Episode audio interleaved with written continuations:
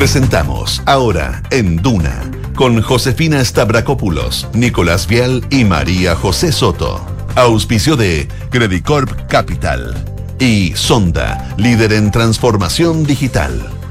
Duna, sonidos de tu mundo.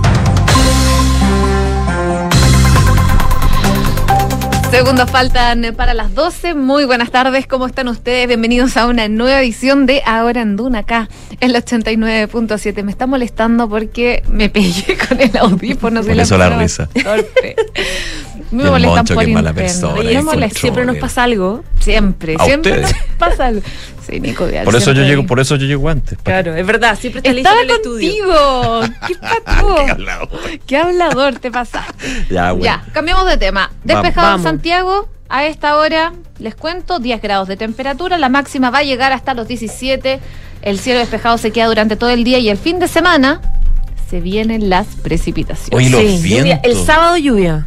¿Sábado y ¿O no? domingo? ¿Sábado No. domingo? Y el, Ah. y el lunes también. El lunes ok. también. O sea, se, am- se amplió, digamos, el pronóstico. Puede ir cambiando, lo vamos a comentar en un Oye, ratito. pero qué buena noticia. Sí, pero más se habla de hasta 30 milímetros, buena noticia, pero vientos de hasta 40 kilómetros por hora. Mira, acá en la capital, cosa que no se ve. Y el viento sabemos que no es muy buen compañero para el tema de la luz. No, y de los árboles, las caídas de árboles, Oh, por- lo por que genera. Bueno, sí, sí, cae el árbol, pero pensaba yo en, en eso, pero Sí, obviamente sí, sí. sí, sí. No, Bueno, porque también puede generar otro estrago. Hay veces que caen arriba los autos y eso sí que es dramático. Sí, sí. Oye, Oye. puede caer encima de una persona, que es peor. Oye, Ya, te excediste. Sí. Pero sí. partamos.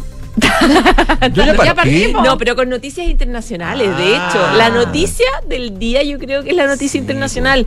Crisis en Reino Unido, el Boris, como dices tú. Boris Johnson dimite, renunció. Esta mañana eh, hizo un discurso en Downing Street donde indicó que va a dejar de ser eh, el líder del Partido Conservador, pero se va a mantener por ahora en el cargo de primer ministro hasta que sea elegido su sucesor. Eh, allá hay un calendario para elegir al nuevo líder que eh, se va a dar a conocer la próxima semana. Ya están pensando, de hecho, quiénes son los potenciales candidatos. Recordemos que esto no es, no es de un minuto a otro, viene enfrentando una serie de crisis muy duras eh, Boris Johnson que finalmente traen este Y resultado. se abre una pelea en el Partido Conservador que me contaban Va a estar de temer. entretenida. De temer.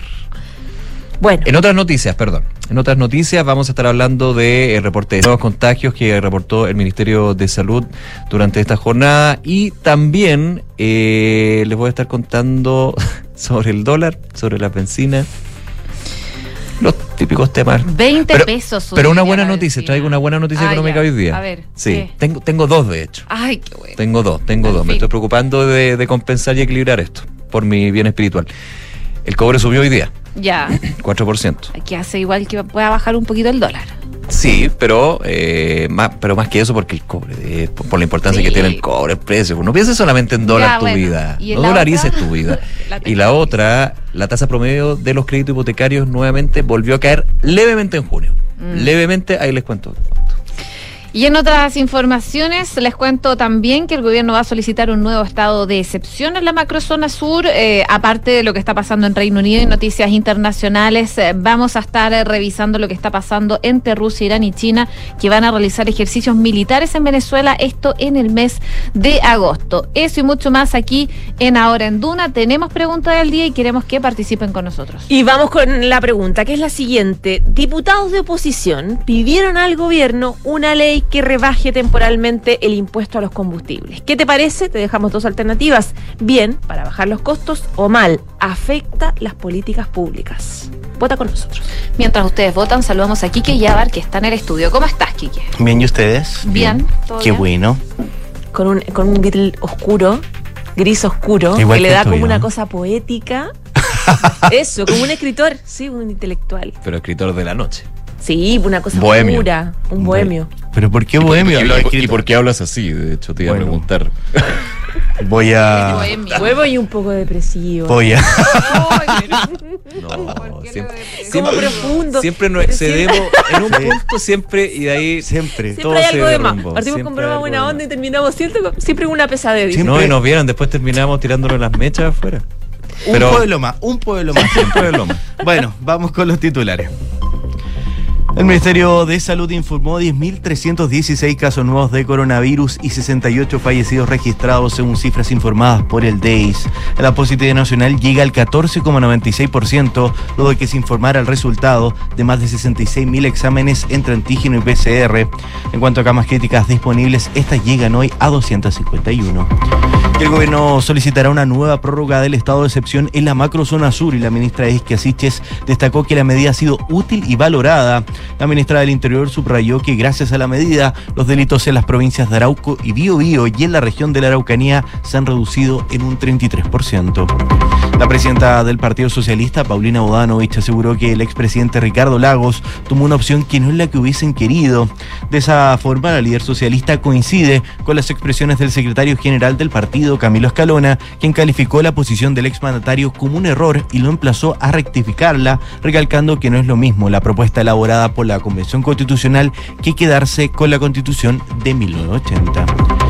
Yerserberg creó cuatro nuevas circunscripciones electorales en España, Francia y Suiza y Australia para chilenos que viven en el extranjero que comenzará a regir desde el plebiscito del próximo 4 de septiembre.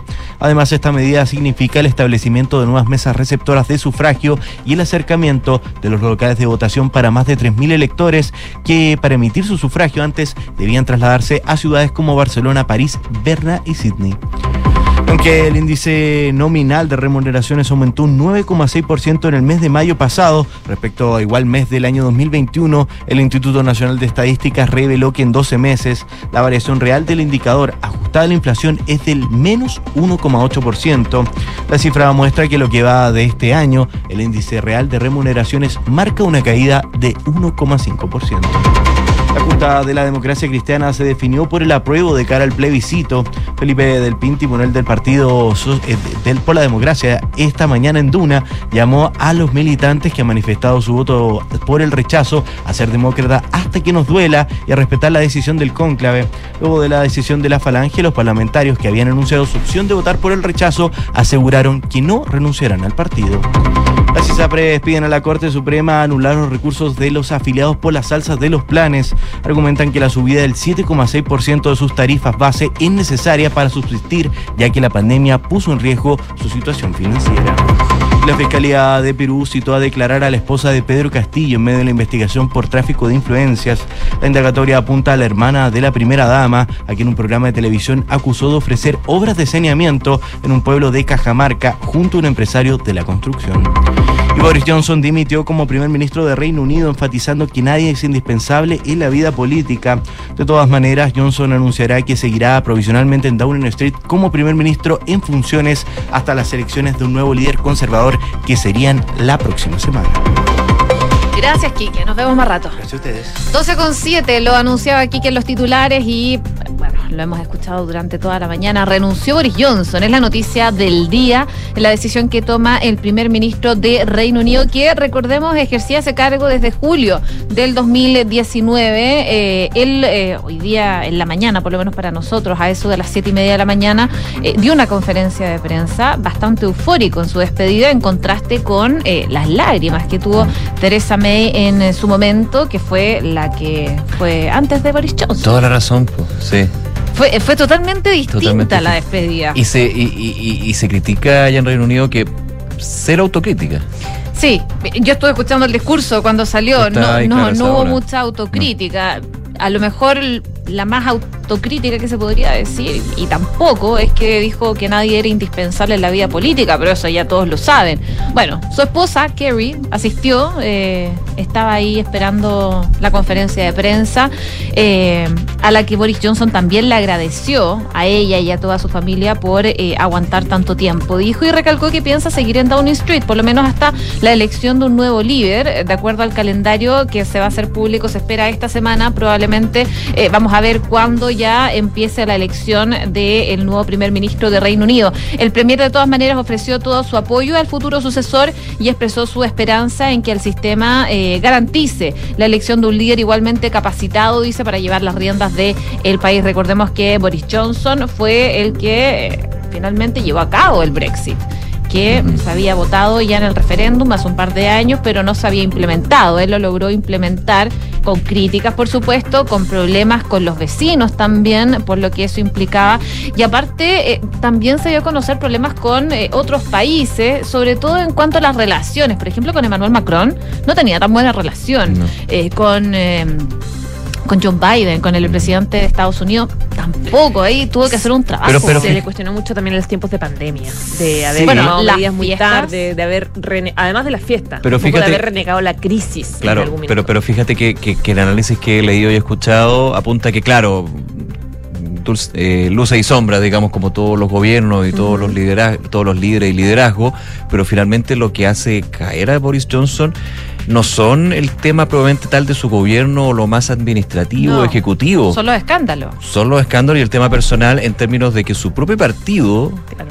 eh, no, no confía en él. Hablan Que de una persona fue. que miente. Eh, claro. Y su partido tiró la cadena. Y pero, pero finalmente por un tema, bueno, por el Partygate, por estas fiestas, después ahora el tema de este ascenso a un parlamentario que tiene acusaciones de abuso sexual, que esto es lo último, digamos, pero hay una mirada más bien de crítica, más que crítica a su gobierno, crítica a su persona. Y eso Sí, ya las que decisiones que toma Sí, finalmente, lógico. porque claro, las fiestas en Downing Street fueron súper criticadas y eso también le generó muchos problemas. En febrero le estaban pidiendo la renuncia a Boris Johnson. Lo logró zafar. De hecho, hoy día en la Mm. mañana contábamos que Boris Johnson cuando zafó de eso cantaba con sus cercanos I Will Survive. Me Eh, acuerdo. y ahora no logra sobrellevar esta crisis en particular porque finalmente es la gota que rebalsa el vaso. Eh, Ya eran muchos escándalos los que llevaba Boris Johnson. No podía seguir aguantando más y el partido tampoco. Ayer, de hecho, se, se leía en la prensa internacional, la prensa británica, que tuvo conversaciones con líderes de su partido que le decían, no, ya no más, no tú renuncia ahora porque él quería terminar su mandato eh, en otoño. Eh, le dijeron no. Ahora se abre el calendario de los que te van a suceder Sí. Y bueno, él se va a quedar hasta que logre. Potencialmente hasta octubre, pero ya hay algunos líderes políticos en Reino Unido que piden que esto se acelere, que obviamente va a depender de lo que defina el Partido Conservador desde la elección interna de su líder, quién sería primer ministro después. Y en un momento se habló que Dominic Raab, de hecho, ministra, lo iba a suceder por mientras, pero Eso, de hecho, eso es lo que se está hablando ahora eh, a propósito de quiénes van a ser los reemplazos. Se habla de la ministra británica de Exteriores, Liz eh, Truss, quien es considerada una de las favoritas, de hecho, para reemplazar a Boris Johnson luego de esta renuncia. Eh, recordemos que lo hizo hoy llamando al Partido Conservador a mantener la calma, la unidad, hasta que haya un nuevo dirigente. La ministra británica acortó, de hecho, un viaje por Indonesia que ella tenía programado eh, ante la renuncia hoy de Johnson, luego de, recordemos, estas renuncias masivas también de su gabinete. Y publicó ella en su cuenta de Twitter que el primer ministro ha tomado la decisión correcta, muy consciente también de la situación crítica de tensión que vivía el primer ministro. La ministra británica de Relaciones Exteriores eh, dijo que el gobierno, bajo el liderazgo de Boris Johnson, ha alcanzado muchos logros, muchos de los que ustedes mencionaban. Por ejemplo, lograr de alguna forma ejecutar bien el Brexit, el proceso de vacunas también a las que accedió Reino Unido, el respaldo político también que le dio a Ucrania en la reina, eh, o sea, en la, en la guerra contra Rusia, lo que volvió a instalar un poco a Reino Unido en, en el liderazgo europeo. Sostuvo también que, eh, y hablando de lo que decía la la ministra de Relaciones Exteriores y quien se habla que podría ser su reemplazo. Ella decía eh, que se necesita calma, unidad para seguir gobernando mientras se busca un reemplazo. Su nombre, eh, que pertenece a la ala considerada dura de los conservadores, lleva bastante tiempo, la verdad, sonando como una de las posibles candidatas favoritas para un eventual relevo del poder. Por lo tanto, eh, era muy de esperarse que ella suspendiera su agenda de actividades para volver. Recordemos, les decía que ella estaba en un viaje que partía por Indonesia para distintas actividades en su rol de ministra de Relaciones Exteriores y se devolvió a propósito de que se inician ya las negociaciones y conversaciones para buscar al reemplazo. 12 de la tarde con 14 minutos. Vamos con noticias nacionales. Lo estábamos comentando al inicio de Hora en Duna. Hoy día la capital despejada. Bueno, después frío de igual. los chubascos que tuvimos ayer. Sí. Oye, pero un sol de mentira. Se me olvida que ayer llovió. Sí, Yo ¿Sí? nunca vi lluvia. No, bueno, sí, en un momento se intensificó. Sí, en la mañana. a las 3 de la y- tarde. Y estábamos acá, de hecho. Cuando nosotros nos fuimos de acá. Mira qué bueno eso, estaba- porque antes era como, ah, está- ahora como, ah, llovió, no me, no me di cuenta. Ojalá fuera algo tan normal, digamos, por la Claro. situación hídrica y todo Oh. este tema, digamos. Bueno, lluvias que van a volver. Ese es el pronóstico de la Dirección Meteorológica de Chile que ha ido cambiando como el tiempo. Al principio se hablaba justamente que el fin de semana iban a estar presentes las lluvias en distintos puntos de la zona central del país, pero el pronóstico ya se ha extendido hasta el lunes. Y no es menor que se esperan más de 30 milímetros, que para la media, digamos, que hemos tenido en los últimos 10 años, uno, claro, si uno, si uno se remonta hace 20 y, y- y si vamos al sur del país se van a reír de nosotros, digamos, obviamente, con toda razón, pero son 30 milímetros de agua caída que es lo que se está pronosticando. Y ojo, y este es el tema que puede com- complejizar la ecuación, ráfagas de viento de hasta 40 kilómetros por hora. Ante esto, la Oficina Nacional de Emergencias decretó alerta temprana preventiva para la región metropolitana ante la llegada de este nuevo sistema frontal. Eh, según informó, para este viernes se espera que caigan entre 1 a 6 milímetros de agua en los sectores del valle hasta la precordillera. En tanto, se esperan, eh, se pronostica que caigan hasta 8 milímetros de nieve en la cordillera. Buena noticia, con ráfagas de viento de hasta 59 kilómetros por hora. La mayor cantidad de precipitaciones, eso sí, se estaría concentrando para el sábado, donde caerían hasta 30 milímetros de agua en el valle, con ráfagas de hasta 40 kilómetros por hora. Por, por eso la declaración de alerta temprana preventiva. Eh, bajo los pronósticos, esto puede ir cambiando, por supuesto, lo sabemos, pero el sábado sería el día de más lluvia, ojalá así sea, pero a tomar también los resguardos correspondientes a esto. 12 con 16. Revisemos el balance de COVID-19 porque no hay tan buenas noticias respecto a esto. Hoy se dio a conocer que hay 10.316 casos en las últimas 24 horas, por lo que la variación de casos confirmados en los últimos días, por ejemplo, en los últimos 7 es de menos 3% y en los últimos 14 menos 2%. De los activos, estos continúan aún bajos, 40.000 alcanzando la cifra de 37.149 personas infectadas con el virus que pueden contagiar a otras. El DEIS por su lado, informó de 68 fallecidos. Eh, muchas personas lamentablemente mueren por causas asociadas al COVID-19. Son 63 confirmados por COVID y 5 casos que están sospechosos de lamentablemente morir por COVID-19. Por lo que el total de muertes por causas asociadas es de 58.717 en total. En cuanto a la positividad a nivel nacional fue de 14,96%, manteniéndose así la tendencia que sostiene hace más de un mes de cifras por sobre el 10%. De los teteos en la última jornada, el número de exámenes PCR informados es de 44.867 y en regiones la peor positividad diaria eh, la registró Coquimbo con 21,49%, seguida de O'Higgins un 21,17% y Valparaíso 19,11%. Atacama por su parte es la región que tiene la tasa de incidencia actual más alta por 100.000 habitantes, seguida de Arica, Coquimbo y Antofagasta. La cifra de personas hospitalizadas por COVID se mantiene en un ligero aumento en los últimos días con 193 personas en unidades de cuidados intensivos.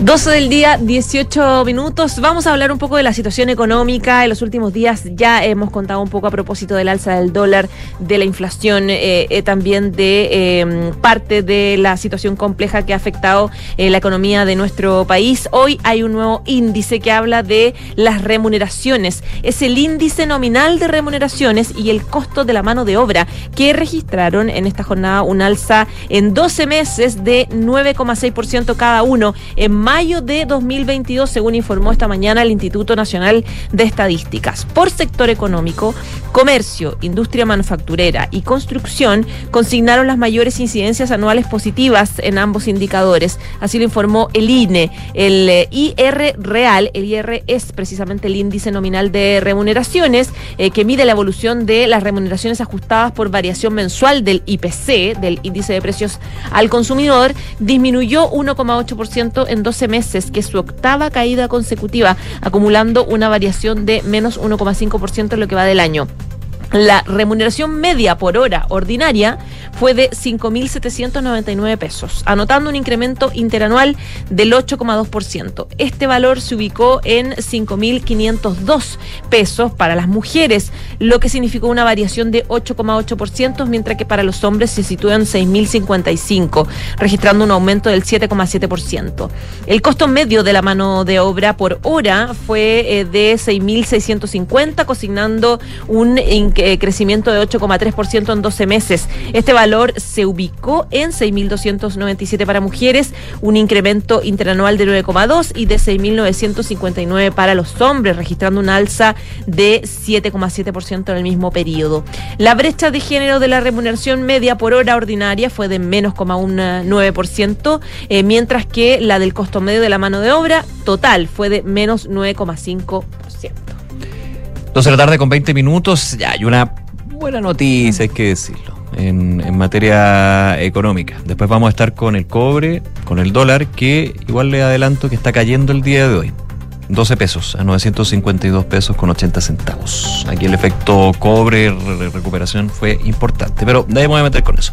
Vamos con los créditos hipotecarios que tenemos clarísimo que hace ya más de un año y medio, casi dos, que todo lo que tiene que ver con los créditos hipotecarios ha sido una diferencia absoluta con respecto a años anteriores, en términos de las tasas promedios que se cobran, no solamente las tasas en, los créditos hipotecarios, digamos, sino también en otros instrumentos como los créditos de consumo, por ejemplo, para qué decir. Pero hay eh, informaciones que levemente son positivas en términos de lo que entrega el Banco Central en su informe mensual de estadísticas monetarias y financieras, porque la tasa promedio de los hipotecarios nuevamente anotó un leve retroceso en junio. Es el tercer consecutivo, así que va marcando una tendencia. Creo que esto es bastante relevante. Luego que en abril registrara su primera caída en 12 meses en medio de un mercado crediticio altamente restrictivo. Según el informe del Central, en el sexto mes del año la tasa de interés promedio para los préstamos de vivienda llegó a 4,3%. Esto es promedio que se compara con el 4,4% registrado en mayo. O sea, eh, 0,1% de diferencia, pero va sosteniendo y apuntando una tendencia. Eso creo que es lo relevante, más allá del número en sí, este de 4,4 a 4,3%. Con todo esto, la tasa de créditos hipotecarios igualmente se mantiene en niveles que no se veían en país desde 2013. En tanto, las tasas de interés de los préstamos de consumo, que esta sigue tan alta, subió a 26,3% en junio frente al 25,1% de mayo, su mayor nivel desde junio de 2014. En tanto, las tasas para los préstamos comerciales subió también 13% desde el 12,3% anotado en mayo.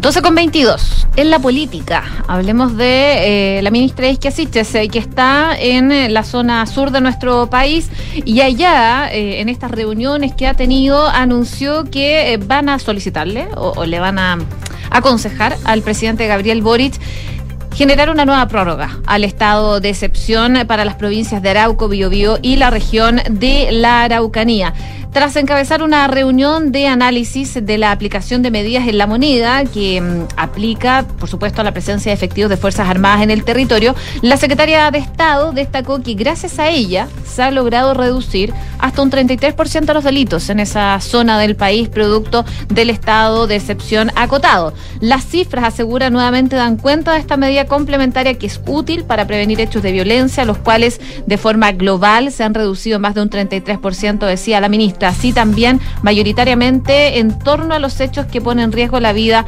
de las personas. Destacó el trabajo que están haciendo las policías en conjunto con las Fuerzas Armadas, tanto en la región del Biobío como también en la Araucanía, y ayer dijo que, claro, ella estuvo en una visita y tuvo pudo conversar finalmente con autoridades locales y, dice que es una medida que ha sido valorada.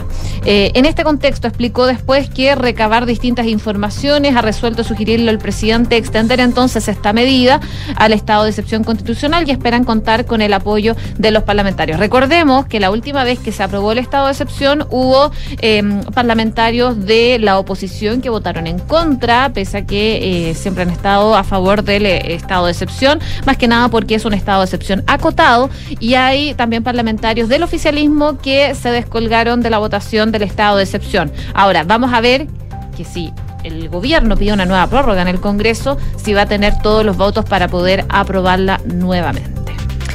12 del día, 24 minutos. Revisemos temas a propósito del plebiscito del 4 de septiembre. Esta semana ya partieron las campañas del apruebo o rechazo y el servicio electoral se está preparando para el proceso de votación que también incluye a votantes en el extranjero.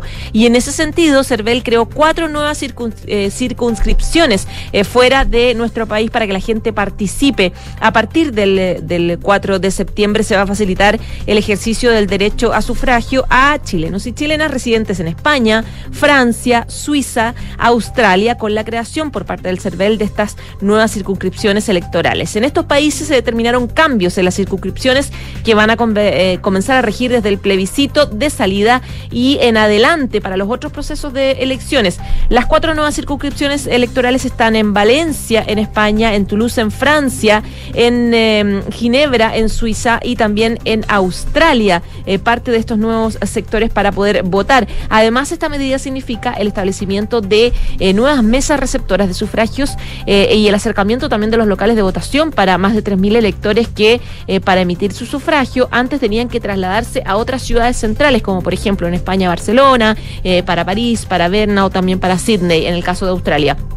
Estas modificaciones a las circunscripciones electorales en el extranjero eh, se concretaron por una evaluación que hizo el Servicio Electoral y también la Cancillería, el Ministerio de Relaciones Exteriores, para que los consulados puedan llevar una mejor administración de los territorios bajo jurisdicción. En el fondo, un análisis de cuánta gente tiene que trasladarse a tantos lugares y por lo tanto un poco facilitar eso en función de la cantidad de eventuales votantes que han eh, participado en comicios anteriores, anteriores en el extranjero y que los locales de votación eh, fuera del país estén cada vez más cerca en ese sentido. Así que por eso se instalan entonces estas nuevas eh, cuatro circunscripciones para quienes puedan eh, votar. Y para los que estamos en Chile y votamos en Chile, ojo que es bien importante, lo vamos a ir recordando de aquí a septiembre de todas maneras, pero eh, es muy probable que en la gran mayoría de los casos cambie el local de votación, porque recordemos que ya ha pasado el proyecto de ley, ya aplicado, va a estar el tema de la georreferenciación, es decir, tú votas cerca de donde tienes tu domicilio electoral.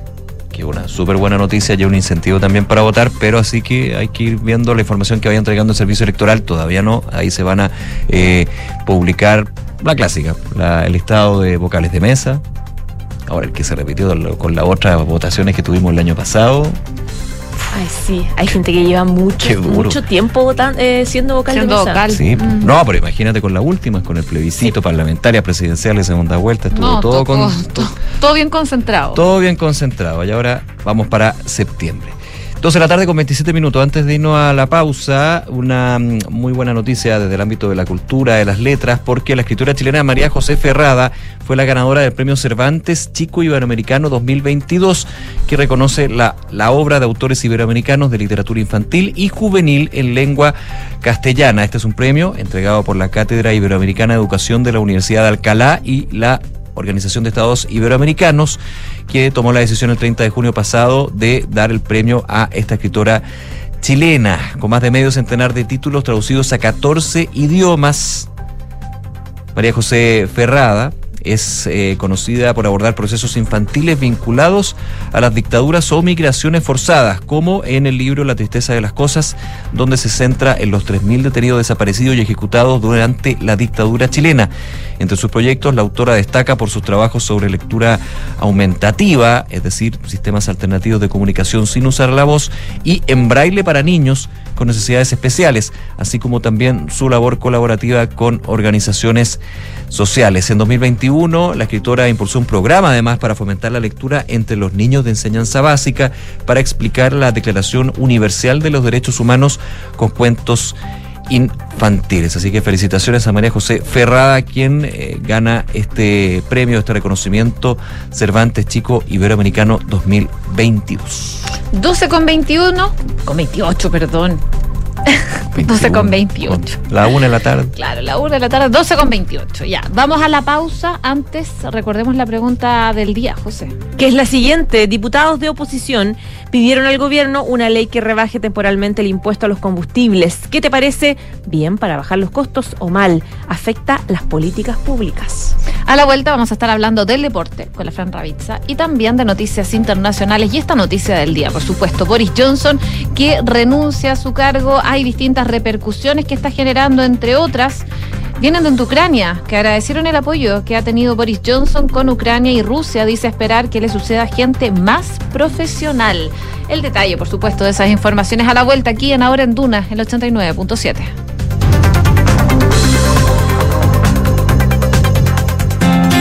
No pierdas la oportunidad de invertir en el mejor sector de Vitacura. Conoce Lift de Inmobiliaria Hexacón y su estratégica ubicación en un consolidado barrio, próximo al Estadio Manquehue, Clínica Alemana y la variada oferta educacional y comercial de los alrededores. Lift es vanguardia y diseño. Seis pisos articulados alrededor de un atrio de gran altura. Lift de Inmobiliaria Hexacón es un proyecto con foco en la arquitectura. Conócelo en www.exacon.cl. Hoy más que nunca, el conocimiento será tu mejor inversión. En XTB, lo último en tecnología y educación financiera, se unen para que accedas a los mercados internacionales igual como lo hacen millones de personas en el mundo. No importa si tienes experiencia o estás comenzando, en XTB encontrarás todo lo que necesitas. El conocimiento y la tecnología son tu mejor capital. Descarga la app y comienza a invertir hoy en XTB Latam. Enfrentar el cambio climático es tarea de todos. Duna, por un futuro más sostenible. La industria de las infraestructuras es sin duda uno de los pilares de la economía mundial y su modernización en los procesos es clave para que siga avanzando en conjunto con los nuevos tiempos. Desde Acciona plantean que ganar en productividad es el nuevo desafío y que para conseguirlo se deberá fijar la mirada en una urgente transición hacia la automatización y la digitalización de los procesos de construcción. La total implantación de nuevas tecnologías, como el desarrollo del BIM, uso de drones, robotización o construcción modular, son algunas de las alternativas que tendrán un rol fundamental en esta nueva generación de infraestructuras del futuro. Acciona, expertos en el desarrollo de infraestructuras sostenibles para recuperar el planeta. Regar las plantas de tu departamento, 2 litros. Lavado de ropa, 60 litros. Lavar tu auto, 100 litros. Cada litro cuenta. Conscientes de la grave crisis hídrica, en Toyota decidimos reducir el uso del agua en todos nuestros procesos, comenzando con el servicio de lavado en nuestros concesionarios. Súmate y conoce más de nuestra iniciativa. Cada litro cuenta en toyota.cl. En Anglo American, la innovación está en el centro de todo lo que hacemos, buscando mejores formas de extraer y procesar minerales esenciales para nuestra sociedad, usando menos agua y menos energía, con la ciencia y la tecnología como principales aliados, colaborando con las comunidades, trabajando para un medio ambiente más saludable, con estrategias para enfrentar entre todos el cambio climático. Así en Anglo American avanzamos con un propósito claro, reimaginar la minería para mejorar la vida de las personas. ¿Qué significa estar contigo en la evolución digital? Es tener el cloud más grande de América con presencia local y 7.300 kilómetros de fibra óptica para conectar todo Chile con Latinoamérica. Es contar con el mejor y primer data center sustentable del país y entregar Big Data, Analytics, inteligencia artificial e Internet de las cosas al alcance de todas las empresas, desde las más pequeñas hasta las más grandes. En Claro Empresas te damos todo lo que necesitas para avanzar en tu digitalización. Claro Empresas, contigo en la evolución digital. Hola Nico, ¿cómo te fue en el doctor? Hola, en general bien, pero me tengo que operar, así que tengo que evaluar opciones. Tranquilo, revisa si tu cirugía está dentro de la campaña copago fijo de la alemana. Según tu cobertura de ISAPRE y seguro, el copago puede ser hasta cero. ¡Oh, qué bueno! Pensando en ti y en tu familia, Clínica Alemana te otorga copago fijo o copago cero en diversas cirugías con la calidad y seguridad de siempre. Infórmate de este beneficio y sus condiciones en clínicaalemana.cl. Clínica Alemana. Si es tu salud, es la alemana. Hoy queremos ayudar a que tengas un invierno tranquilo con la mejor energía de Enel. Nuestra prioridad es entregarte a ti y a tus seres queridos el mejor servicio. Por eso reforzamos los equipos de apoyo y canales de asistencia en caso de eventuales emergencias eléctricas. Contamos con atención digital vía WhatsApp con diferentes opciones de autoservicio y personales con nuestros ejecutivos en caso de que lo necesites. Infórmate y descubre más en enel.cl. Con Enel puedes elegir un mañana mejor.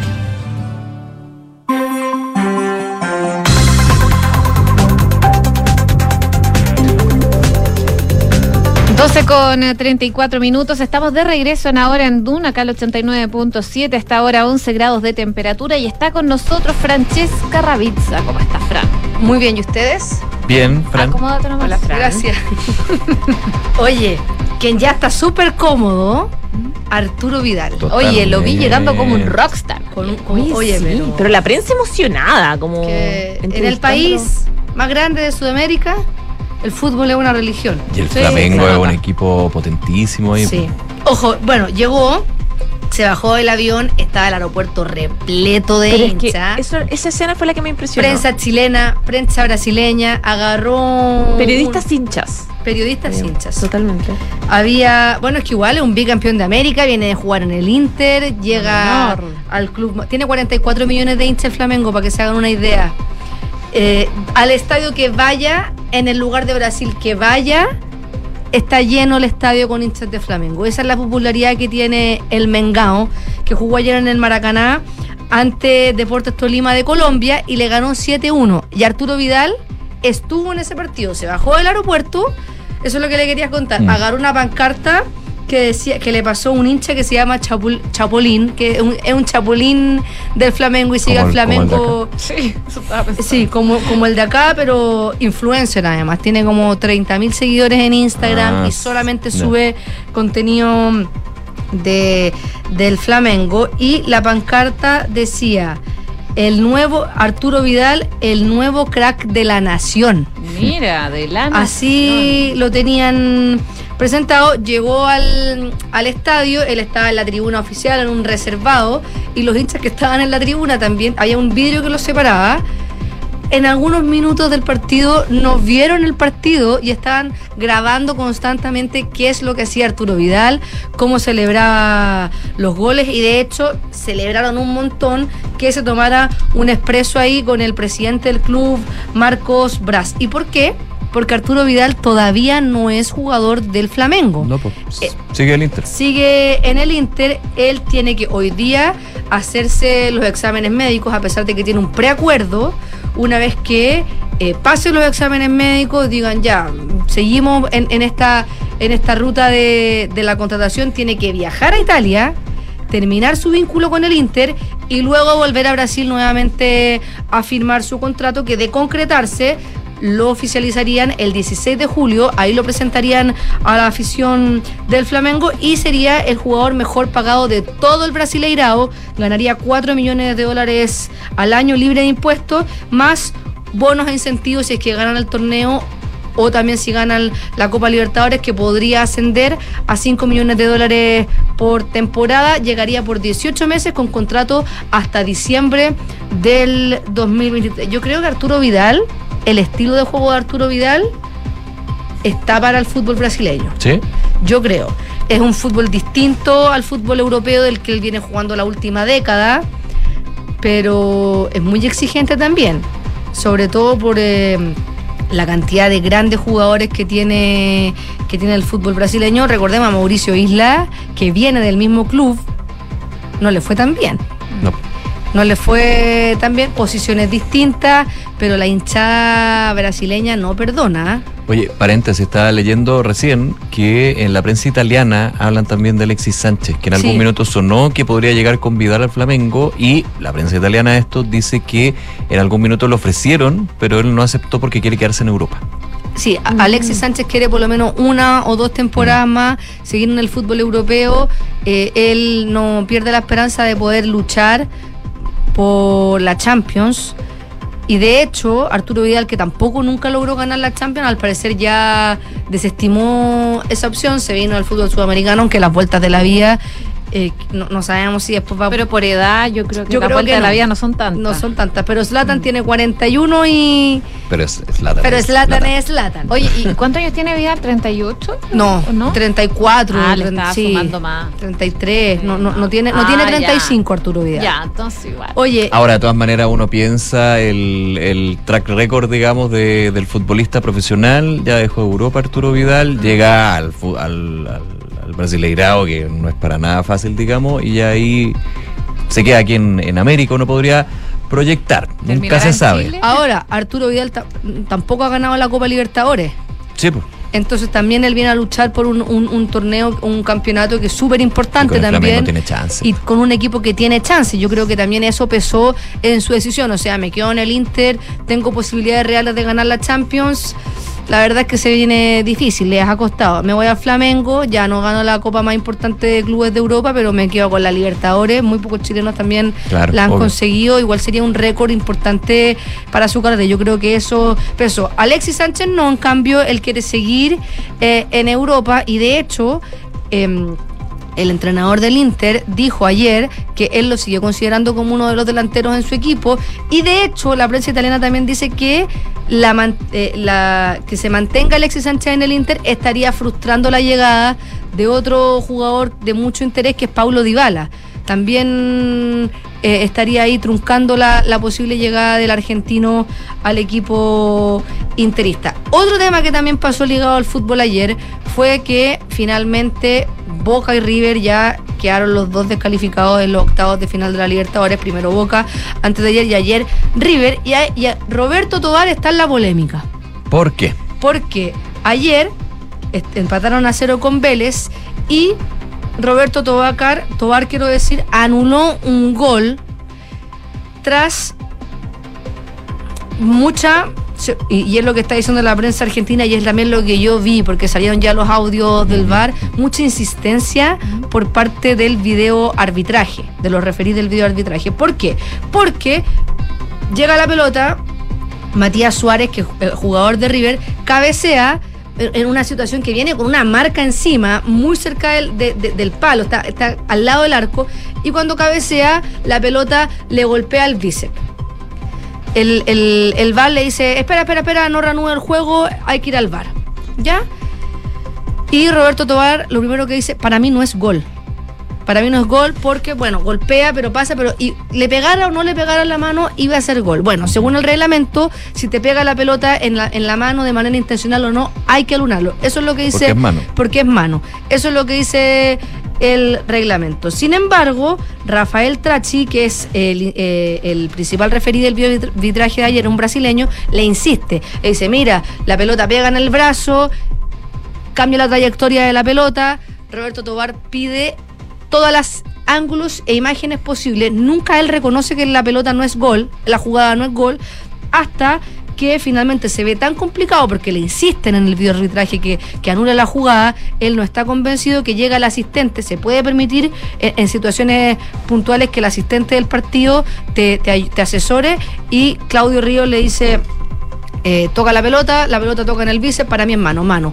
Y ahí finalmente Roberto Tobar anula el gol. ¿Qué pasa? Que además de Roberto Tobar, por nunca haber dicho que para él era mano, eh, en Argentina también están apuntando a Trachi porque hace poco la Confederación Brasileña de Fútbol eh, lo decidió apartar del clásico de Sao Paulo y Palmeiras porque en, en el partido del el 19 de junio pasado entre Inter y Botafogo también cobró una mano que cuestionada y también insistió en que se cobrara la mano. Y la mano es una jugada defensiva donde a un jugador le- en, una posición natural de las manos, la pelota golpea su mano y finalmente salva al otro equipo de hacer un gol. Debido a el cuestionamiento, a que se, a que se publicaron estas imágenes, la Confederación Brasileña de Fútbol decidió sancionarlo y apartarlo. Entonces ya son dos jugadas muy similares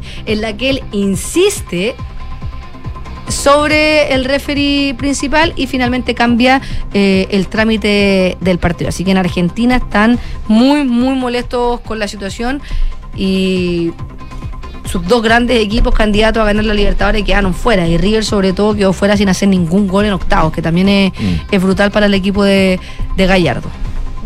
Gracias, Fran. Nos vemos mañana. Que estén bien. Nos vemos. 12 con 43. Volvemos al ámbito internacional porque la noticia manda y la noticia es la renuncia de Boris Johnson. Y tras esta renuncia se abre ya un calendario para su sucesión. Y hay algunos nombres que están sonando. Hablamos de la ex secretaria de Defensa, Penny Mordaunt, quien ha eh, ascendido eh, a las apuestas para su sucesión del Premier. Ella tiene 49 años, es. eh, apoya el Brexit, pero de forma moderada. Eh, de todas maneras, ella fue devaluada por Johnson como secretaria de Estado a Política Comercial y espera de alguna forma eh, su momento. Así que podría ser una de las que podría reemplazar al Premier. De todas maneras, ha sido una de las voces internas más críticas durante el Partygate. Eh, es un rostro relativamente popular para los británicos y tiene un eh, tirón especial entre las bases del partido, donde ha ido subiendo en las encuestas y se ha puesto como la segunda favorita de las preferencias. El actual ministro de Defensa, Ben Wallace, también está dentro de los candidatos, 52 años, él ocupa el primer lugar entre los militantes Tory y es también el miembro mejor evaluado del gobierno, con un 85% de aceptación popular frente al 21% que tiene eh, Boris Johnson, que es el peor evaluado. Eh, Wallace ha ganado eh, de alguna forma eh, curso político por la guerra en Ucrania, aunque le falta carisma y no es suficientemente conocido por los votantes. Su reciente enfrentamiento con Johnson por la cuenta del presupuesto de defensa ha dado pie a especulaciones sobre el deterioro de sus relaciones, de hecho, con el Premier. También se habla de Liz Truss, de 46 años, es la tercera en, la, en las opciones del Partido Conservador, con el 13% total de las preferencias desde su ascenso en septiembre. Ella ha llevado a cabo una campaña calculada de autopromoción en redes eh, sociales al tiempo que ha cerrado filas con Johnson en momentos críticos. Ella fue partidaria de la permanencia en la Unión Europea, pero no duda en apretar la, la situación a la hora de impulsar la ley de protocolo de Irlanda que pretende modificarla unilateralmente. Y también, por supuesto, Dominic Raab, un viejo conocido, es el número dos de Boris Johnson y uno de sus más firmes aliados. Em, él está sonando con fuerza como un posible premier eh, en caso de que eh, Boris Johnson deba ceder inmediatamente el poder, forzado por la presión de los diputados Tories. Raab, secretario de Justicia, ya sustituyó, recordemos, a Boris Johnson cuando él estuvo hospitalizado por COVID. Y de hecho, probablemente fue él uno de los primeros nombres que surgió luego de que se eh, diera a conocer que Boris Johnson iba a anunciar su renuncia después de haberle anunciado la decisión a la reina. Se hablaba que Boris Johnson iba a salir inmediatamente. Y si eso ocurría, Dominic Raab iba a ser eh, la persona que lo iba a suceder en el cargo. Eso no sucedió, por lo menos Boris Johnson se va a quedar hasta que se elija a su sucesor. Mientras tanto, Europa se despide de Boris Johnson sin lágrimas ni tampoco mucha pena. 12 del día, 46 minutos y reacciones del mundo a propósito de esta decisión. La presidencia de Ucrania agradeció hoy al primer ministro británico Boris Johnson por su apoyo en los momentos más difíciles de la invasión rusa, poco después de que este eh, renunciara como líder del Partido Conservador, allanando el camino para su sustitución en el poder. Gracias, Boris Johnson, por haber comprendido la amenaza del monstruo ruso y haber estado siempre al frente del apoyo de Ucrania y asumir responsabilidades en los momentos más difíciles, escribió en Twitter el consejero de la presidencia, Mijalo Podiliak. Eh, hoy, y tras una serie de escándalos en su gobierno, Johnson anunció que dimite como líder del Partido Conservador británico y por lo tanto como primer ministro del Reino Unido. Johnson admitió que es claramente la voluntad del grupo eh, parlamentario conservador que haya un nuevo líder eh, del político y dijo sentirse inmensamente orgulloso por sus logros. De hecho, no solamente Ucrania valora el apoyo que, que recibió del Reino Unido, sino que él también califica como uno de los mejores eh, gestos de su gestión el haber hecho frente a la agresión rusa en Ucrania, como otras cosas que también destaca, eh, que ya hemos mencionado a propósito de eh, cerrar finalmente la salida del Brexit. 12 con 48. En otros temas internacionales, Rusia, Irán y China estarán en Venezuela en agosto para desarrollar eh, ejercicios militares. Esto junto a 10 países aliados de los BRIC, los BRIC con eh, P corta, que es Venezuela, Rusia, Irán y China. Estos ejercicios armados, denominados como Sniper Frontier, es un evento en el que se miden las habilidades de los participantes en el manejo de armas en distintas etapas y se trata de un nuevo intento de el eh, presidente Nicolás Maduro para por estrechar los lazos con aliados orientales y pasada, por supuesto, desafiar a los Estados Unidos. Un movimiento estratégico que busca preposicionar activos militares desplegados en América Latina y el Caribe, es lo que señaló el Centro para una Sociedad Libre y Segura. El texto cita declaraciones del presidente ruso Vladimir Putin, quien aseguró que en Washington nos han dado cuenta de que han surgido nuevos centros poderosos y se están volviendo más y más fuertes. De hecho, Putin eh, en junio desde San Petersburgo había mencionado lo siguiente.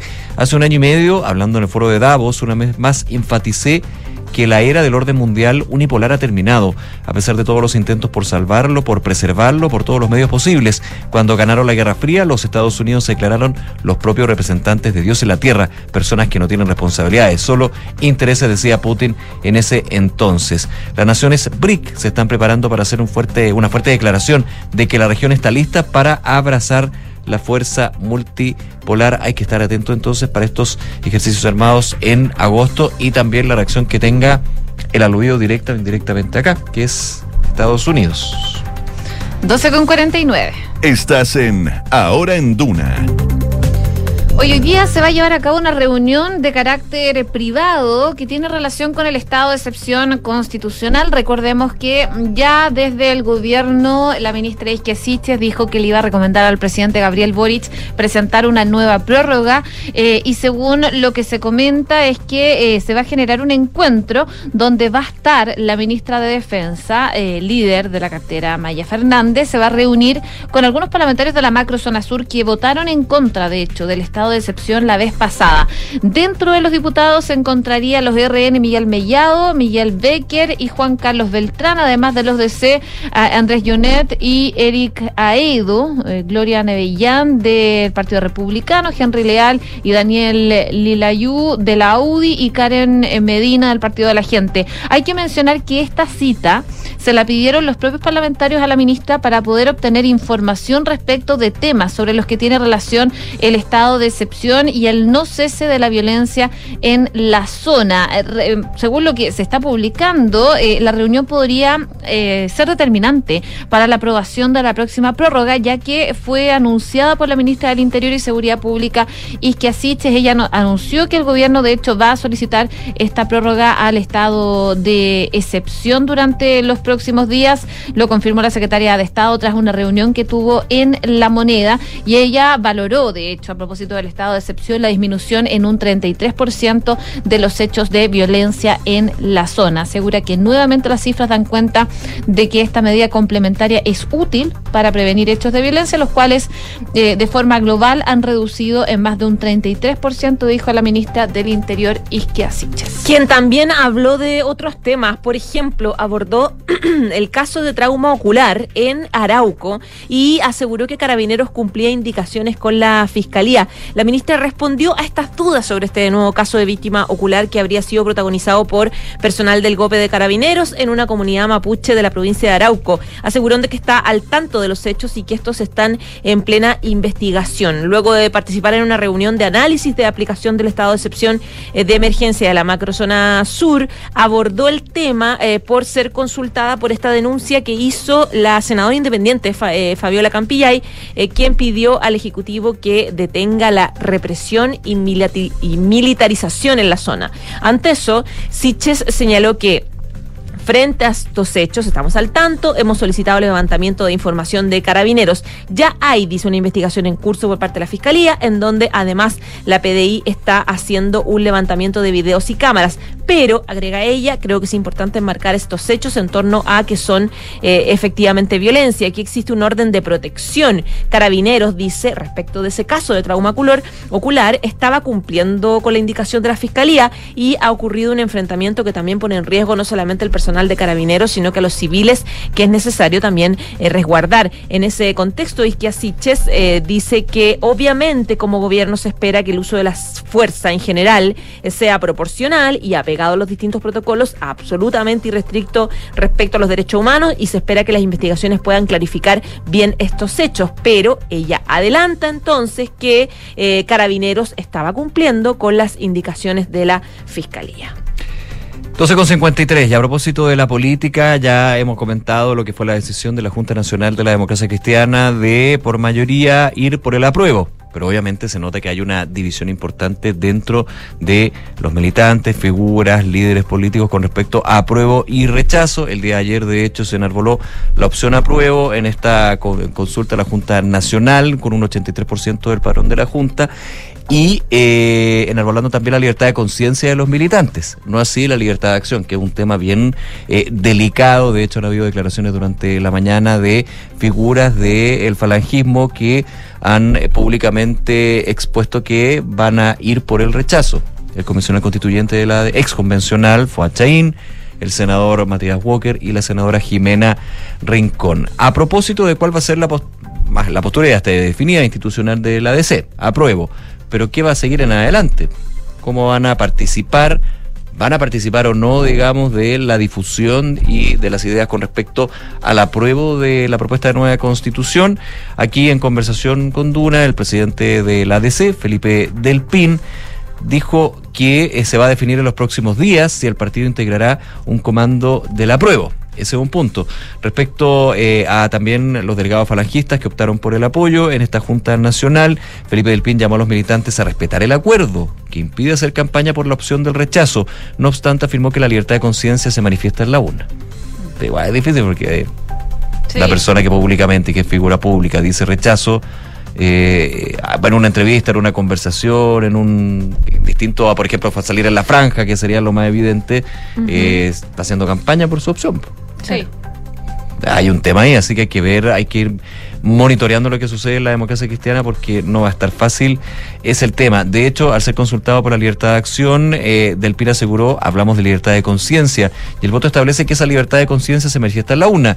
Les pedimos a todos los camaradas que en su momento plantearon la opción del rechazo que se respete la mayoría que ha acordado la Junta Nacional. Oye, Oye, a- sí, dale. A propósito de eso, eh, hablaron hace algunos minutos Sí, atrás eso, Jimena eso. Rincón, Matías Walker y Fuad Chaín. Ellos apelaron a la libertad de conciencia y dijeron no eh, nos van a callar finalmente eh, y van a seguir expresando su opción eh, por el rechazo. Mira, estaba viendo palabras textuales de los parlamentarios que, bueno, eh, la, la senadora Jimena Rincón, Matías Walker y... Ayer Jimena Rincón en la Junta dijo, bueno, si, si quieren echarme, échenme, una cosa así. sí, sí, sí, es verdad. Y, bueno, ellos dijeron, principalmente Chaín en esta mm, en estas declaraciones públicas, es que respetaban la decisión, hablando de la democracia cristiana, pero dice que el propio voto político señala que se respeta la libertad de conciencia. Y nosotros, nosotros en conciencia no solo vamos a votar por la opción rechazo, para continuar trabajando por un nuevo texto constitucional que realmente nos una y nos reencuentre, dijo Chaín, añadiendo que creen además que tienen la obligación de conciencia de explicar estas razones. A su juicio, eh, no se les puede pedir que estén amordazados, solo pueden expresar lo que nos dicte, dice nuestra conciencia, escondidos en la Cámara Secreta. Eso es la antítesis, dice, de la democracia. Y en esa misma línea, el senador Walker apuntó a que el ámbito de la libertad de conciencia, eh, dice, nosotros vamos en conciencia a votar rechazo y vamos a compartir con los ciudadanos que eh, nos eligieron en nuestras regiones por eh, algunas razones como podría ser esa. Nos atrevemos a estar en contra de lo que ha decidido el partido y lo hacemos dentro del espacio de nuestras convicciones. La senadora Jimena Rincón descartó, por ejemplo, renunciar a la ADC pese a la decisión institucional del partido. Dice que el partido está tensionado hace mucho tiempo y lo que está mm, eh, esto tensiona en el partido son los que generaron este mecanismo ad hoc para obtener este resultado sin respetar la libertad de expresión, de acción y sin consultar a las bases militantes de la decisión o de la opción que iba a tomar el partido, en este caso la democracia cristiana, frente al plebiscito que finalmente decide ir por el apruebo. Oye, ¿y mm, vieron una declaración que hace la alcaldesa de La Pintana? Sí. Claudia Serrano, que es muy dura. De pisar. Claudia Pizarro, perdón, Claudia Serrano no es la escritora. La alcaldesa de La Pintana, Claudia Pizarro, le respondió precisamente a los senadores que están eh, por el tema de la prueba y están anunciando que van a, o sea, del rechazo y que están anunciando que van a seguir adelante. Jimena Rincón, eh, Matías Walker, también el convencional eh, le respondió específicamente a Jimena Rincón a través de su cuenta Twitter. La alcaldesa de La Pintana le pone, eh, Jimena, eres abogada y militante de un partido que se procuró estas instancias para dividir sus, sus controversias. Las cosas son como son y no como uno quiere que sean. Por favor, aprende a perder. Duro. Muy dura aquí, claramente la atención bien quedó muy dividido el partido. Bueno, por eso hay algunos que plantean ya eh, una división definitiva, que era lo que planteaba Buenchumilla eh. Buenchumilla, Una que- que, no separación tiene estas dos amigable. almas de la democracia cristiana ya no dan para separación más. amigable. Pero yo no conozco las separaciones amigables, la verdad, No, los divorcios difícil. amigables, no sé. Eh, Tiene que ser, va a ser doloroso, si es que se concreta va a ser doloroso, sí. Conozco uno, pero igual tuvo momentos complicados. Así que amigable, amigable no. Ya. 12 bueno. de la tarde con 58 minutos. El cobre hizo de las suyas, para bien, apoyó al peso chileno y se está notando en el dólar. Fíjense que en la mañana estuvo bien volátil, entre alzas y bajas, pero de todas maneras inició las operaciones a la baja tras el día de ayer, recordemos, en algún minuto de la mañana, llegar a los mil pesos. El dólar a Luca, se decía eh, durante la jornada. Pero hoy, buenas noticias desde el cobre, porque también es un elemento importante. ¿ah? El cobre ha estado bajando de manera importante. De hecho, en un poco más de un mes ha bajado un dólar, y eso es bien, bien, bien importante para esta materia prima. El metal rojo eh, subió 4,11%, la mayor alza diaria desde fines del año pasado, y se cotizó un precio de 3 dólares con 55 centavos la libra. Pero en el año eh, arrastraba una caída de 19,2%. Ese es bien importante. ¿Qué efecto ha tenido en el dólar? A esta hora está cayendo 17 pesos con 65 centavos. Mira. Porcentualmente es una baja de 1,87% con respecto al día de ayer y lo ubica a esta hora, lo tengo aquí, en 947 pesos. Para darse una idea, en algún minuto llegó a mil pesos, ahora está en 947. Igual ayer terminó cerrando en 970. Sí, ¿ya? más o menos. Sí, porque es importante también ver lo, lo que es el cierre del mercado y luego el interbancario. Pero llegó a mil pesos y obviamente genera muchísima preocupación. Ayer hubo declaraciones hasta el ministro de Hacienda, Mario Marcel, con respecto a que esperaba que el Banco Central mostrara su diagnóstico con respecto a lo que está sucediendo con el dólar. También eh, algunos parlamentarios que empiezan a eh, levantar algunas ideas, bueno, unas malas, de todo un poco. Pero a esta hora, en 947 pesos está el dólar aquí en Chile. Una en punto. Oye, antes de irnos a la pausa, es que me equivoqué en, en- en un tema de, de nombres. Claudia Serrano la- era la ministra, Marcela Serrano era la escritora y Claudia Pizarro la alcaldesa. Era un enredo, pero ya salvaje. Ya, nos vamos a la pausa. Cosas que pasan. Cosas que pasan, sí. Con la pregunta del día nos vamos eh, a la pausa. Les contamos que diputados de oposición pidieron al gobierno una ley que rebaje temporalmente el impuesto a los combustibles. ¿Qué te parece? Bien para bajar los costos, mal afecta a las políticas públicas. Hasta ahora el 56,3% dice que mal, porque efectivamente afecta la plata disponible para temas sociales. Pausa y volvemos para revisar más informaciones aquí en Ahora en Duna, el 89.7. En Credit Corp Capital buscamos ampliar sus horizontes. Invierta internacionalmente, también desde Estados Unidos, que cuenta con un entorno regulatorio altamente desarrollado y reconocido a nivel global. Con nosotros encontrará una asesoría personalizada para sus decisiones financieras. Buscamos construir relaciones de confianza que nos permitan ser más que su asesor de inversión. Queremos ser su aliado estratégico de por vida para usted y su familia. Credit Corp Capital, aliados potenciando sus decisiones. En Sonda, trabajamos para que disfrutes tu vida, impulsando la innovación y el desarrollo de soluciones que acompañen la transformación digital de las organizaciones de hoy. Cuenta tú también con el respaldo, agilidad y eficiencia del líder en transformación digital de la región. Conócenos en sonda.com. Porque en Sonda trabajamos para que disfrutes tu vida. Sonda, make it easy. Presentamos Office Hub Costanera, el nuevo centro neurálgico de negocios, con oficinas del más alto estándar, ubicadas en las torres del Costanera Center, con acceso expedito a autopistas urbanas y red de transporte público que conectan con toda la ciudad, en espacios flexibles y oficinas premium que potencian la innovación, la colaboración y los nuevos negocios. Bienvenidos a Office Hub Costanera, el espacio para mirar al futuro. Pronto podrás decidir. El 4 de septiembre deberás votar si apruebas o rechazas el texto de nueva constitución propuesto por la Convención Constitucional. Deben votar todas las personas habilitadas para sufragar, porque en este plebiscito constitucional votar es obligatorio. Y para votar es clave saber dónde, ya que tu mesa no será la misma y tu local puede haber cambiado. Revísalos a partir del 13 de agosto en cervel.cl o llamando al 606.166. Porque tú decides, vota.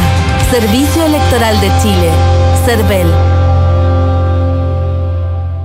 CB Galería es un espacio de espíritu amplio en Vitacura, donde podrás encontrar seis de los más honderos restaurantes de Santiago, galerías de arte con exposiciones que invitan a ser descubiertas, vanguardistas tiendas de diseño y decoración, una chocolatería premium, una pastelería boutique y servicios bancarios y de turismo. En CB Galería conviven el arte, la gastronomía, la arquitectura, la botánica y el diseño, que fluyen en una experiencia que te invita al ocio recreativo. Alonso de Córdoba 4355 Vitacura, www.cbgalería.cl. ¿Sabías que si inviertes en UF te resguardas con un activo seguro y que no para de crecer? Por eso, el mejor consejo que puedo darte es que inviertas en departamentos. El mejor momento para hacerlo es hoy. No dejes pasar más tiempo y asesórate con Ingebec Inmobiliaria. Ellos te ayudarán a encontrar un proyecto de inversión a tu medida, con la rentabilidad y plusvalía que buscas. Descubre más en ingebecinmobiliaria.cl. Digitaliza los procesos del área de recursos humanos con Talana, la más completa y robusta plataforma para la gestión de personas. Gracias a los módulos de remuneraciones, asistencia y turnos, firma digital, desarrollo organizacional y reclutamiento y selección, Talana ha ayudado a las empresas a reducir sus costos operacionales. Únete a las miles de empresas que ya han digitalizado su área de recursos humanos con Talana. Conoce más en talana.com.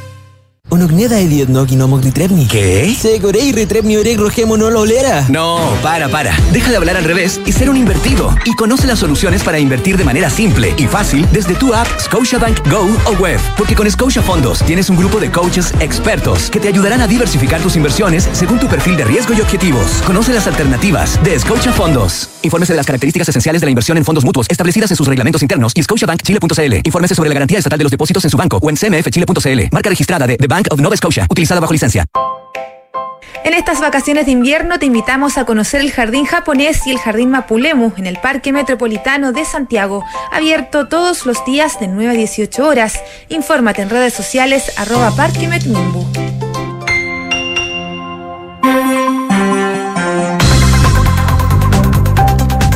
Una con cinco minutos, estamos de regreso en ahora en Duna, acá al 89.7, 12 grados de temperatura en la capital y estamos con Quique Yabar para hacer un resumen de las principales noticias en los titulares.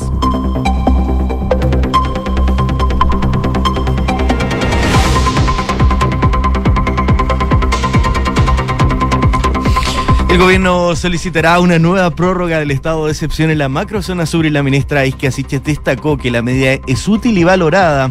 La ministra del Interior subrayó que gracias a la medida los delitos en las provincias de Arauco, el Biobío y en la región de la Araucanía se han reducido en un 33%. La Junta de la Democracia Cristiana se definió por la opción apruebo de cara al plebiscito. Felipe del Pin, timonel del partido, esta mañana en Radio Duna, llamó a los militantes que han manifestado su voto por el rechazo a ser demócratas hasta que nos duela y respetar la decisión del cónclave. Luego de esta decisión de la Falange, los parlamentarios que habían anunciado su opción de votar por el rechazo aseguraron que no renunciarán al partido y que en el propio voto político entregado ayer por la mesa se entrega libertad de conciencia. La presidenta del Partido Socialista, Paulina Bodanovich, aseguró que el expresidente Ricardo Lagos tomó una opción que no es la que hubiera querido. De esta manera, la líder socialista coincide con las expresiones del secretario general del partido, Camilo Escalona, quien calificó la posición del exmandatario como un error y lo emplazó a rectificarse, recalcando que no es lo mismo la propuesta elaborada por la Convención Constitucional que quedarse con la Constitución de 1980. El Ministerio de Salud informó 10.316 casos nuevos de coronavirus y 68 fallecidos registrados según cifras informadas por el DEIS. La positividad nacional llega al 14,96% luego de que se informara el resultado de más de 66.000 exámenes entre antígeno y PCR. En cuanto a camas críticas disponibles, estas llegan hoy a 251. Primer ministro británico Boris Johnson se comunicó con el presidente ucraniano Volodymyr Zelensky para ratificarle el sólido apoyo al Reino Unido a su país. En un comunicado emitido hoy por Downing Street, después de que Johnson hubiera presentado su discurso de dimisión, un portavoz oficial confirmó que el premier había hablado con Zelensky vía telefónica, donde se comprometió a ayudar a Ucrania el tiempo que sea necesario para resistir la invasión rusa. La escritora chilena María José Ferrada fue galardonada con el Premio Cervantes Chico Iberoamericano 2022, que reconoce la obra de autores iberoamericanos de la literatura infantil y juvenil en lengua castellana. Ferrada es conocida por abordar procesos infantiles vinculados a las dictaduras o migraciones forzadas, como en La, triste la tristeza de las cosas, donde se centra en los 3.000 detenidos desaparecidos y ejecutados durante la dictadura chilena y donde sus obras han sido traducidas en más de 14 idiomas. Gracias, Kiki. Nos vemos. Y ustedes. Una con ocho, actualizamos balance sanitario. De acuerdo al último reporte, en las últimas 24 horas su superó la barrera de los 10.000 casos. Así, en las últimas 24 horas, lo, los números de COVID dan cuenta de 10.316 casos y la variación de casos confirmados a nivel nacional eh, sigue negativa, ¿eh? menos 3% en los últimos 7 días y menos 2 en los últimos 14. Los activos continúan eh, aún bajo los 40.000. La cifra está en 37.149 personas infectadas y el DEIS lamentablemente reporta de 68 fallecidos registrados, 63 confirmados de COVID y 5 casos sospechosos. En cuanto a la positividad a nivel nacional, fue de 14,96%. Una de la tarde, nueve minutos. Revisamos información que eh, contaba hoy día la Mesa Interinstitucional de Acceso a la Justicia Penal Migrante, que está compuesta por el Ministerio Público, la Defensoría Penal, los Ministerios del Exterior, Justicia, Derechos Humanos, Carabineros, la PDI, también el Instituto Nacional de Derechos Humanos. Y la verdad es que en su quinto boletín estadístico dan eh, malas noticias porque revelaron un fuerte incremento en el número de personas imputadas de nacionalidad extranjera entre los años 2016 y 2020, la cifra aumentó progresivamente llegando a un alza de 355% en los cinco años analizados, según informaba el Ministerio Público.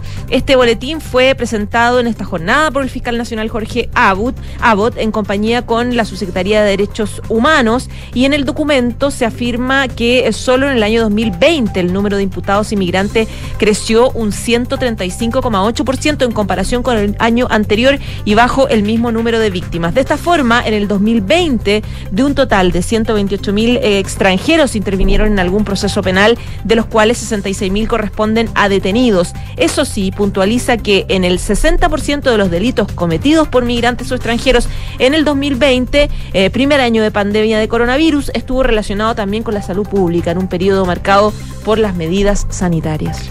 Una de la tarde con 10 minutos eh, esta mañana y luego, como todos los jueves, del balance y el análisis que hacen las autoridades policiales junto al Ministerio del Interior, Defensa, eh, se anunció que se va a sugerir al presidente Gabriel Boric, y se entiende que finalmente, más que sugerencia, se va a concretar una nueva extensión o solicitud de extensión, en este caso, de eh, el estado de excepción de emergencia en la macrozona sur, que sería solicitada por el gobierno al Congreso, una medida que como sabemos busca resguardar las rutas en la región de la Araucanía y en las provincias de Biobío y Arauco. En un punto de prensa, la ministra Isquia Siches argumentó señalando que las cifras nuevamente dan cuenta que la medida complementaria es útil para prevenir hechos de violencia, los cuales de forma global se han reducido más de un 33%, así también en torno a los hechos que ponen en riesgo la vida de las personas. La ministra del Interior dijo que esperan contar con el apoyo de los parlamentarios de forma transversal de esta medida complementaria. De ser aprobada, esta sería la tercera vez que es implementada en dicha zona bajo el gobierno de Gabriel Boric. La medida, recordemos, entró en vigencia el pasado 17 de mayo y ya cuenta con dos solicitudes de prórroga que han sido aprobadas por el Congreso. Una con doce, vamos al mundo. Lo hemos contado, es la noticia del día probablemente. Boris Johnson eh, ha decidido finalmente dimitir del cargo de primer ministro de Reino Unido. Por supuesto, eh, era algo que se comentaba que podría pasar. Finalmente, hoy día se, se, concreta. Queremos hablar de este tema con Javier Sajuria, profesor de Ciencias Políticas en Queen Maryland University of London y director de Espacio Público. Javier, ¿cómo estás? Muy buenas tardes. Gracias por contestarnos. Hola, buenas tardes, ¿cómo están ustedes? Muy bien, bueno, ¿cómo se puede analizar esto? Ya se venía comentando ayer eh, la posibilidad de que Boris Johnson eh, dimitiera de su cargo. Eh, ha tenido meses bastante complejos. La verdad es que Boris Johnson ha ido cayendo principalmente por una crisis de ética o de, o de confianza en su capacidad de llevar adelante eh, su, su, su trabajo con forma, de forma honesta. Consistentemente él se ha enfrentado a escándalos, eh, ya sea porque se hicieron fiestas en, en, en- en su casa, en, en la sede de gobierno durante la cuarentena, o en este caso particular que fue lo que gatilló todas estas renuncias por eh, las acusaciones de acoso sexual en contra de uno de sus aliados más cercanos, Chris Pincher. En todos estos casos, Boris Johnson partió negando todo tipo de responsabilidad para ir de a poco modificando su discurso hasta asumir y admitir que efectivamente tenía toda responsabilidad sobre los temas. Eh, en el caso de Pincher particularmente se trata de que él sabía de antemano, antes de nombrarlo en el cargo que él estaba, eh, que él estaba acusado y que había sido encontrado incluso responsable de situaciones de acoso. Entonces, eh, ese, ese es un poco el, el- el trasfondo de lo que ha habido. eh, hay, hay una crisis ética en- en- detrás de todo esto. Ahora, Javier, eh, ¿cómo recibe a tu juicio eh, esta caída de Boris Johnson eh, Europa en medio de una guerra eh, importante, en medio de una crisis económica muy dura y también en el contexto del Brexit? O sea, Reino Unido eh, más bien aislado. La verdad es que en, esos tres temas hay posiciones distintas. En el caso de Ucrania, eh, Boris Johnson ha jugado un rol bastante eh, protagonista en, en apoyar a eh, apoyar a Ucrania y al presidente Zelensky. De hecho, un- una de las de las bromas que se hacen acá es que cada vez que se enfrentaba a problemas él partía a Ucrania, visitó varias veces Kiev eh, y en ese sentido ha- había una cierta sensación de que el Reino Unido estaba en, la vanguardia del apoyo a Ucrania. eh, a partir a partir de esto. Eso no- es probable que se mantenga en general el acuerdo transversal dentro de todos los partidos políticos en el Reino Unido de apoyar a Ucrania en este proceso, así que quizás es un buen legado que él, que él va a dejar. Respecto al tema económico, hay muchas críticas al manejo económico que ha tenido el gobierno. Hay que, hay que darse cuenta que en el caso del Reino Unido, de las economías del G7, es la economía que eh, más eh, problemas ha tenido en términos de no- nulo crecimiento y de inflación. O sea, dentro de una crisis, incluso el Reino Unido ha estado eh, atrás de las economías desarrolladas en ese sentido. Eh, y en el caso de, eh, de- del Brexit, lo- ha habido una un silencio bastante revelador por parte de muchos de los líderes europeos. Eh, muchos de ellos probablemente están más bien contentos porque Boris Johnson era una figura eh, que generaba mucha resistencia dentro del contexto europeo y que estaba a punto de llevar adelante una reforma que significaría romper con el acuerdo de Brexit para poder eh, mantener ciertos niveles de eh, control sobre Irlanda del Norte. Así que esos planes también se van a ver limitados y me imagino que dentro de los líderes europeos hay cierta tranquilidad de que al menos se postergan ese tipo de medidas. Javier, eh, ahora hay que estar a la espera, digamos, de cómo se va a definir desde el Partido Conservador quién va a ser su líder y quién podría ser primer, primer ministro o primer ministra. Esto, haciendo los cálculos, muchos dicen podría darse hasta octubre. Sin embargo, ya hay presiones y declaraciones que apuntan a que se hace bastante insostenible que Boris Johnson mantenga el cargo de primer ministro hasta eh, un periodo que en política y en lo que puede ser el desarrollo de un gobierno es muy largo. Eh, ¿Hay, en, en tu juicio, eh, posibilidades de que estos tiempos sean más cortos? Entiendo que eh, la, la- la pelea y la discusión del Partido Conservador para quién va a ocupar y quién va a suceder a Boris Johnson es también bien complicado considerando que hay distintas almas en este partido, ¿no? Ujú. Mira, lo que, lo que hay que comprender es que, a diferencia de otras eh, de otras democracias parlamentarias, el Reino Unido no puede subsistir sin un primer ministro. O sea, el gobierno tiene que tener siempre un primer ministro. Por lo tanto, eh, es de toda razonabilidad que el que está a cargo se queda hasta que lo reemplazan. Pero el problema que hay es que muchos dentro del Partido Conservador no confían en Boris Johnson y probablemente piensan que él se va a aprovechar de este periodo de interinato para promover ciertas políticas eh, que lo que lo beneficien. De hecho, se publicó recientemente, eh, hace unas horas, eh, un- una noticia acerca de que una de las razones por las que Boris Johnson no querría dejar el cargo hoy día es porque él tenía planeado una fiesta para celebrar su, matri- su aniversario de matrimonio en la casa de No, Chequers, no que es la casa de veraneo del, del primer Del ministro. primer ministro. Eh, exacto, entonces, ahora, conociendo la historia de Boris Johnson, no sorprendería que efectivamente esta sea una de las razones por las que él no quiere dejar el cargo. Eh, pero el punto, el punto es que el, el Partido Conservador no está obligado a esperar hasta octubre. Ellos tienen bastantes vías para hacerlo antes. Primero, eh, pueden pedir, pueden sacarlo a través de, de- de un tipo de moción de censura o a través del- del llamado Comité 1922, que es de todos los parlamentarios que no son parte del gobierno, y, por ejemplo, exigir que sea el, el viceprimer ministro, Dominic Raab, el que asuma eh, el interinato hasta que se nombre un nuevo sucesor definitivo. Pueden también adelantar las elecciones, eh, los procesos eleccionarios de líderes del Partido Conservador son bastante rápidos porque son elecciones sucesivas dentro del eh, dentro del del, del- los parlamentarios del partido hasta que se llega a dos y esos dos se ponen frente al- a la militancia. Claro. El punto está es que aquí estamos en julio, eh, empezando el verano, el Parlamento eh, cierra sus puertas durante agosto, por lo tanto, gran parte del problema tiene que ver también con que los tiempos políticos no están muy ad hoc para poder hacer ese tipo de decisiones. Así que hay, hay ahí también una, una urgencia. Mi impresión es que va a haber un sector del Partido Conservador, que no es menor, que va a hacer todo lo posible por tratar de cortar el periodo de Boris Johnson, ya sea a través de entregando el interinato a alguien más o forzando u- un adelanto de las elecciones. Oye, Javier, eh, súper cortito en los minutos que nos quedan. Quería preguntarte en cuanto a las relaciones con otros países, porque sabíamos que Boris Johnson no tenía tan buena relación eh, con países aliados, por ejemplo, Emmanuel Macron, eh, Joe Biden trató de hacer como tener una relación más cercana, pero costaba y se veía en los foros internacionales que Ujú. parece que no era tan bienvenido. Lo que pasa es que Boris Johnson, acuérdense que fue canciller antes de ser primer ministro, y como canciller ya había tenido un desempeño bastante eh, poco poco agraciado. Hay casos hay casos interesantes, por ejemplo, eh, un, un tema un caso muy importante en el Reino Unido eh, es, de, es de una ciudadana británica, Nazanin Radcliffe, eh, que, que estuvo prisionera en Irán durante mucho tiempo y parte de eso eh, fue responsabilidad que Boris Johnson en algún momento dio declaraciones que eh, la inculparon aún más de los delitos que le acusaba el gobierno iraní. Eh, también el tema del, del Brexit, él, él estuvo involucrado en parte de las negociaciones y por tanto no se ganó el cariño de, de gran parte de, de una parte importante del mundo de la Unión Europea.